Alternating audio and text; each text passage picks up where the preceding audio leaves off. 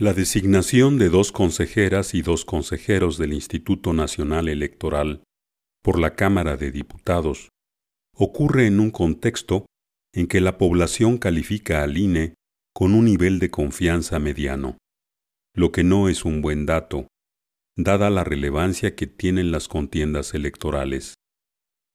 Hasta la fecha, la trampa ha estado presente en nuestras elecciones. Por desgracia, ha sido frecuente que esa trampa haya tenido éxito y haya distorsionado el voto. Peor aún, a pesar de la evidencia de que se ha incurrido en trampas, esos actos han quedado impunes, y esa es la verdadera y legítima causa de la desconfianza en los procesos electorales y en sus autoridades. La autoridad electoral debe mostrar su irrenunciable compromiso con la organización de elecciones limpias y equitativas, con la efectividad del sufragio y con el ejercicio pleno de los derechos políticos de todas las personas.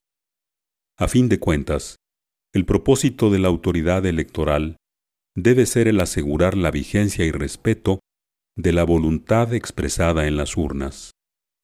En la medida en que la autoridad electoral castigue la trampa con severidad y construya los mecanismos para vigilar la limpia realización de todos los actos que le competen, seguramente gozará de un mayor aprecio por la población.